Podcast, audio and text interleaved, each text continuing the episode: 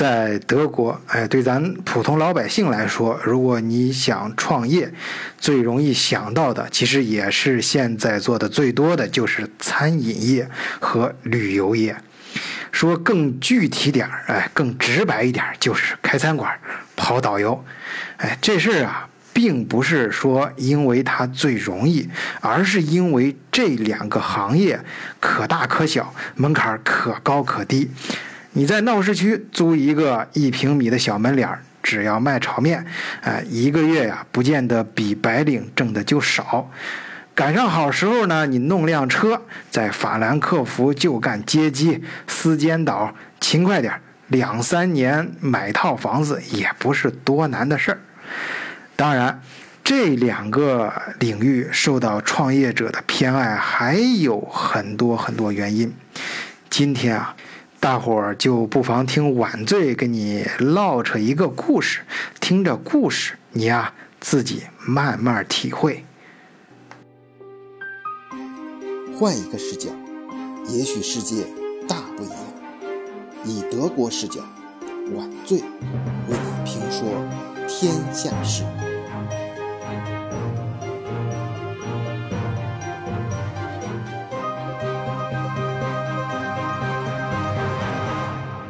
咱们老德国都知道啊，留德刚刚热起来那几年，哎，过来的大都是高中生，从中国这应试教育的笼子里跳出来啊，一下子就没人管了。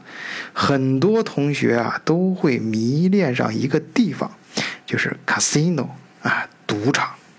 很不幸，今天咱们故事的主角小朱同学就是其中的一个，但他也是幸运的，因为呢，他有一个学长叫 W，哎，他们是老乡，父母都认识，于是这 W 啊就把朱老弟啊当亲弟弟一样对待。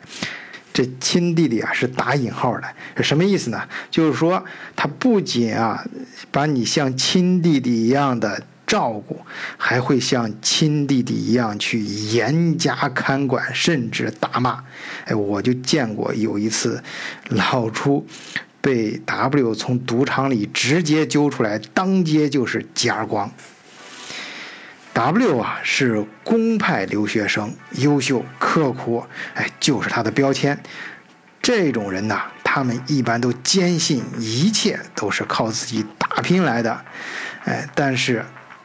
小朱同学对 W 这个价值观可并不怎么认同，他只相信两个字儿，就是运气。小朱不仅喜欢隔三差五的去赌场，还坚持不懈的买彩票。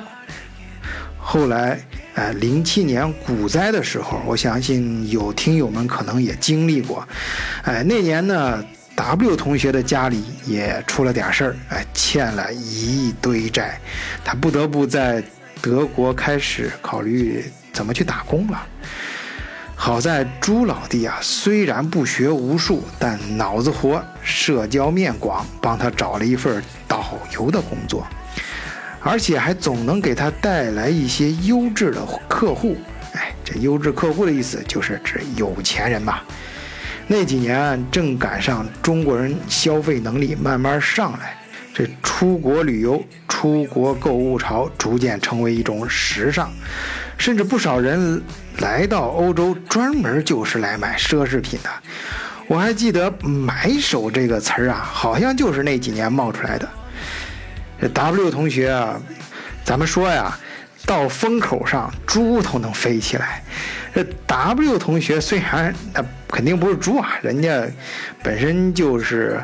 品学兼优啊，他不管怎么说，哎，被朱老弟 阴差阳错的给推到了这个风口上。当然，根据 W 同学的个性啊，刚开始去看导游这种需要很 open 性格的职业，还是有很大难度的。一开始不愿意，哎，是朱小弟就硬拉着他一块上。哎，这话说有一次，哎，就朱老弟又找着一个好活儿，啊，带了一帮人，W 给他打下手，哎，就不管怎么说，他们俩在一帮人算是上车了。W 同学呢，虽然不是，呃，很适合干导游，但是呢，他却保留着一个好学生的学习习惯，啊，总是提前哎预习功课，哎哎，咱们都知道这是好学生的专利啊。反正我也一直想，但从来没实现过，太懒吧。在这个习惯作用下，W 一般都会，哎，头天晚上或头几天就开始，把要去的地方所有网上能查到的什么人文历史等等，啊，一切能查到的资料都反复的阅读，可以说能做到烂熟于心。但是每到现场的时候，哎，这哥们儿又不好意思说，哎，只知道埋头干活。虽然他是。朱小弟的学长，但却像朱小弟的小跟班一样，一边忙前忙后，一边听小猪给游客们随心所欲的瞎扯淡。不过这样的分工啊，直到有一次发生了变化。那次啊，是碰到这顾客里面，就是团里面啊，有一个游客，他是历史老师，啊，听小猪在那儿介绍年代的时候，恨不得差出去两个世纪，那人家就不干了，啊，就开始起哄，啊，下面其他懂点历史的也轰这个小猪，说是瞎在这瞎扯瞎讲，眼瞅的那个历史老师啊。哎，就上去口若悬河的，可能就要取代小猪了。虽然这在学习上，W 同学对小猪恨铁不成钢，骂也好，打也好，那都是自家兄弟啊。遇到抢饭碗的事情，那他可就不干了。那该上的时候，他硬着头皮那也得上啊。就这样，这内向羞涩的 W 同学就被这样硬逼着。就站了出来，虽然呢，他声音不大啊，说的也不流畅，有点像是这小孩子最后被老师提溜着啊，去坦白自己好像偷偷摸摸干过一些捣蛋的事情一样。但是没想到的是，大家居然听得非常认真，哎，尤其是那个历史老师，因为这 W 同学讲述的很多东西是国内根本就查不到的资料。也可能是大伙听惯了之前的那种瞎扯的那种风格啊，W 同学这种反倒给人一种更强的信任感，说啥都跟真的一样，哎，尤其是他自己虽然不是说的很流畅，但是说的非常认真的那个样子，让大家听的都很入迷。W 他自己都没想到。其实居然有这么多人喜欢听他讲东西，啊，第一次就找到了自信，这一下子呀就一发不可收拾。我还记得小时候听人说啊，就说这流氓有文化，哎，就怕流氓有文化就怎么怎么地，哎，现在啊好像这流行说法又变了啊，就是什么会武术的科学家，哎，我总觉得啊这其实一回事，就是说。跨行业的技能，哎，你都同时拥有之后啊，啊，就会有意想不到的效果。W 同学就是这样，这哥们儿本来就是吃苦耐劳，这肚子里又有货啊，又有这小猪同学在那里给教他不少这种插科打诨的段子。穿插在他这些高质量的如维基解密风格般的讲解中，哎，那就好比是色香味俱全的，但是同时又富有营养的美味佳佳肴一样。所以没过多长时间，这 W 同学那口才啊，那就好极了啊！咱不说是把稻草说成金条吧，但随便你指着这路边的一个老房子啊，他都能给你讲的头头是道啊！这什么什么风格呀？啊，在什么什么年代啊？这是又又又可能会发生过什么什么的故事？哎，这来头是还不小呢。那个年代的某某某，哎，那个大人物可能就跟这个小房子有关，就诸如此。类吧，因为确实有料，所以真的给你讲的是那是引人入胜啊！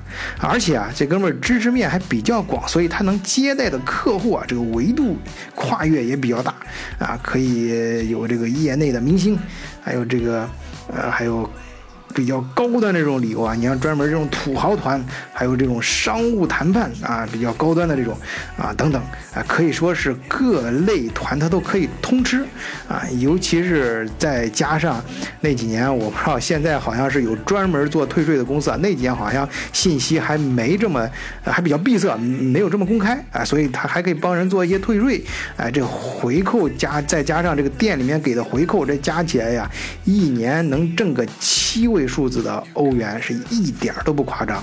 哎，我们再回头看这小朱同学啊，小朱同学干导游当然没有 W 那么敬业了，他主要是为了自己能去游玩啊。虽然没落下什么钱，但这哥们儿过得倒是挺逍遥自在。导游这一行啊，其实挣钱最快的就是那几年。之前的中国人消费能力还没上来，哎，之后的中国人呢，也就是这几年，大约也就是一六一七年以后吧，慢慢的，哎，一收入也没那么高了，因为国内一来是啊，这个反腐倡廉的风气起来了，哎，出来这种公款开开销的人啊，越来越少了，有许多也不敢了，普通人啊，消费啊，也变得理性了很多。而且就在欧洲这块地盘上啊，干这一行的中国人也越来越多了，那相应的竞争也就激烈了很多。所以 W 碰对了时候，哎，就在那几年，他忙活下来，不仅是帮家里人还清了债务，还有了不少积蓄。哎，咱们听老话说啊，说这是女人变坏了就有钱，男人有钱了就变坏。哎，这话当然不对啊！咱们先批判一下，呃，但是，哎，从人性和现实经验来看，还真是有几分道理。随着腰包越来越鼓，W 同学的思想也在逐渐发生着变化。哎，不知道是不是因为接触的这土豪团多了，W 啊，越来越觉得。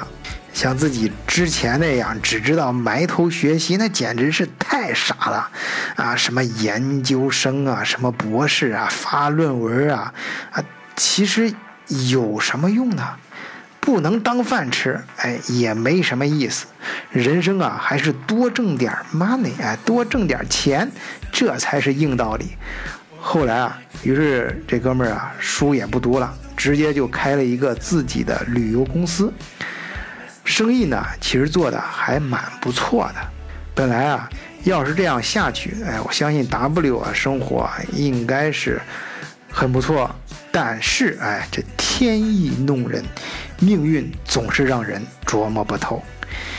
有天夜里，哎，小朱啊，不知怎么的，在卡西诺赌场里面又玩红了眼，欠了不少钱，脱不了身。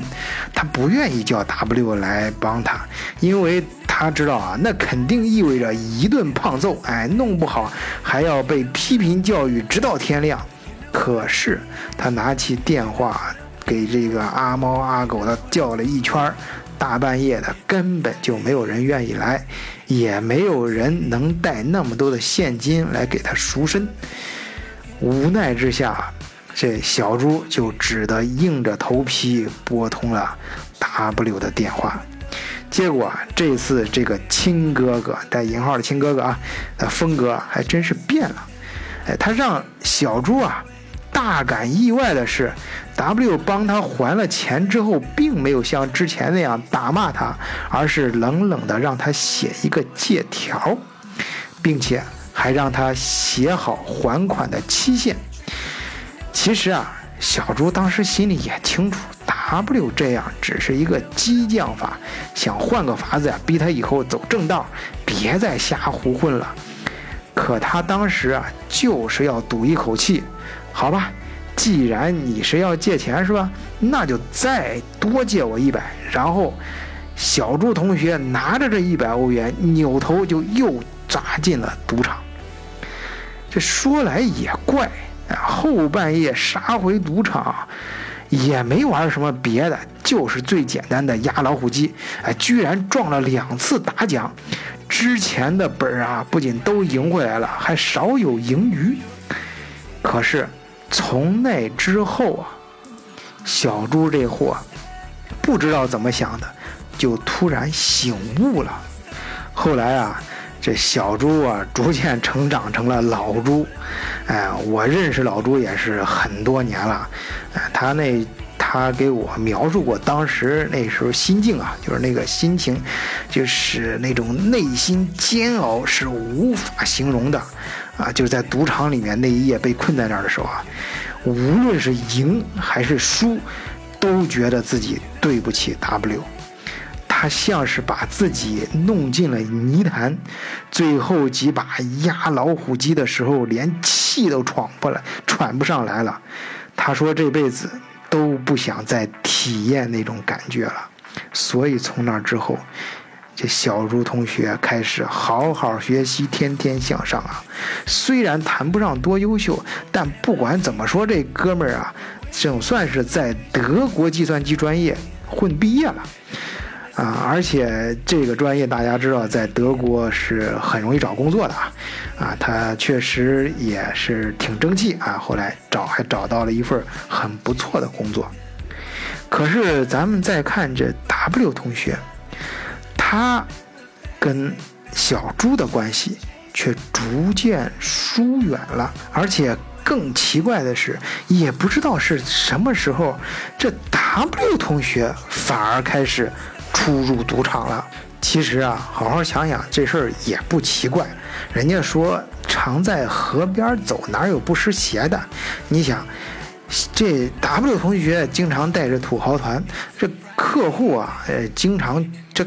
不说经常吧，反正国内过来的有钱人，呃，大多数都会去稍微体会几把，感受一下资本主义的腐朽生活嘛。而对 W 来说呢，他起初，哎，是出于好奇，哎，只是在外面等着，哎，好奇的目光在里面搜来搜去的，四处张望，哎，再后来呀，就可能是慢慢的。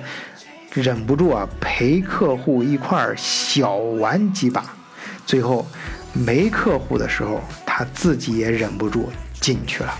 大家都知道啊，这小赌怡情，大赌伤身，甚至是谋财害命、破坏家庭啊。整天泡在赌场里，如果你不是工作人员的话，那还有的好吗？那肯定结果大家可想而知。W 啊，他虽然很聪明，哎，自己公司运营的也很好，但是他接触那些客户，他就看人家可能是经常，他要不他不知道有些。就是他那个公司跟他那些客户的公司，那比那还是天地之别啊！他那些非常成功的那些企业家，人家比如说人家每年啊必然会去拉斯维加斯一两个月，那都是拉斯维加斯人家特定的这种俱乐部，每年他都像交这种俱乐部会费一样给拉斯维加斯。一个这个呃，比如说两百万呐，几百万美金啊，人家呢就是会派专机去中国接他，然后到那个地方去做，如果在那个圈子里面，或人家会形成另外一，就是干另外一个维度的事情，啊，看上去那些有钱人在每就每年到一定时候到那儿非要输呢很多很多钱，但实际上人家不是赌博，人家可能是一种变相的更高端的生意。而这些对于刚刚开始做生意的 W 来说，那他是肯定看不懂的。而且这种容易对某件事情着迷的人，就也很容易把自己陷在赌场里面。所以啊，跟他关系最铁的小朱同学也是死活都想不明明白啊！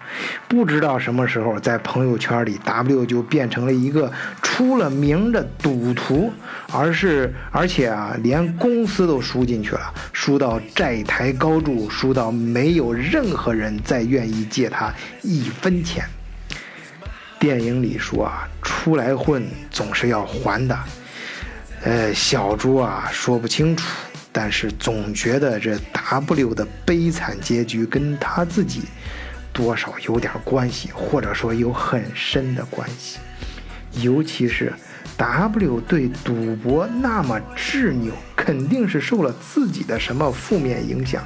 因为你想啊，从时间上看啊，大致就是。小朱同学醒悟的那天，哎，可能 W 开始突然哎慢，或者是被陷入赌场的一个开始，一个突然醒悟了，另一个却着迷了，一个出来了，另一个却进去了。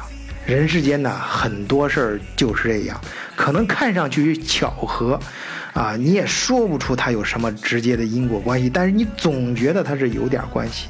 这这小朱同学啊，就是现在的老朱啊，总觉得自己是亏欠了 W。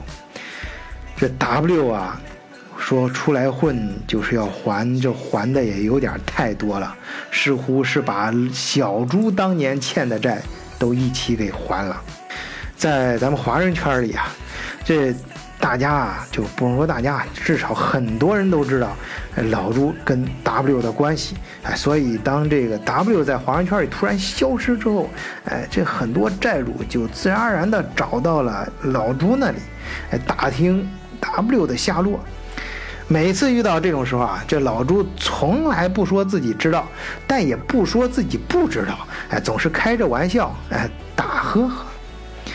老朱也就是从那件事情之后啊，他突然有了一个很与众不同的点，就是从来不向人家借一分钱，也不跟别人借钱。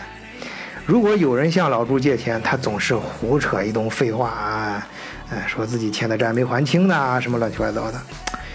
这话呢，好像是开玩笑，但我后来啊，琢磨琢磨，他说的可能是认真的。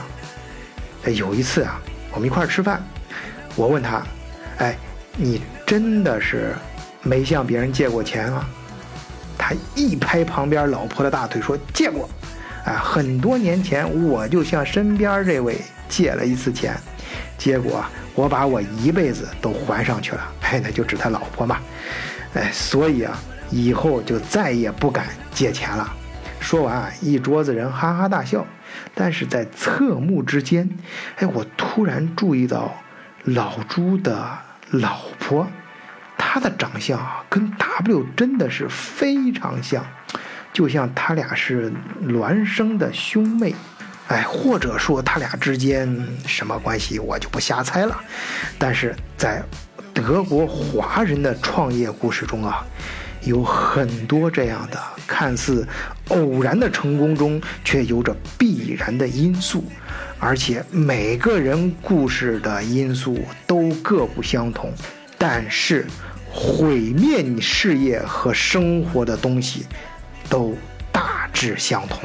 好，朋友们，普通华人在德国创业的故事，今天啊就先唠到这儿，再见。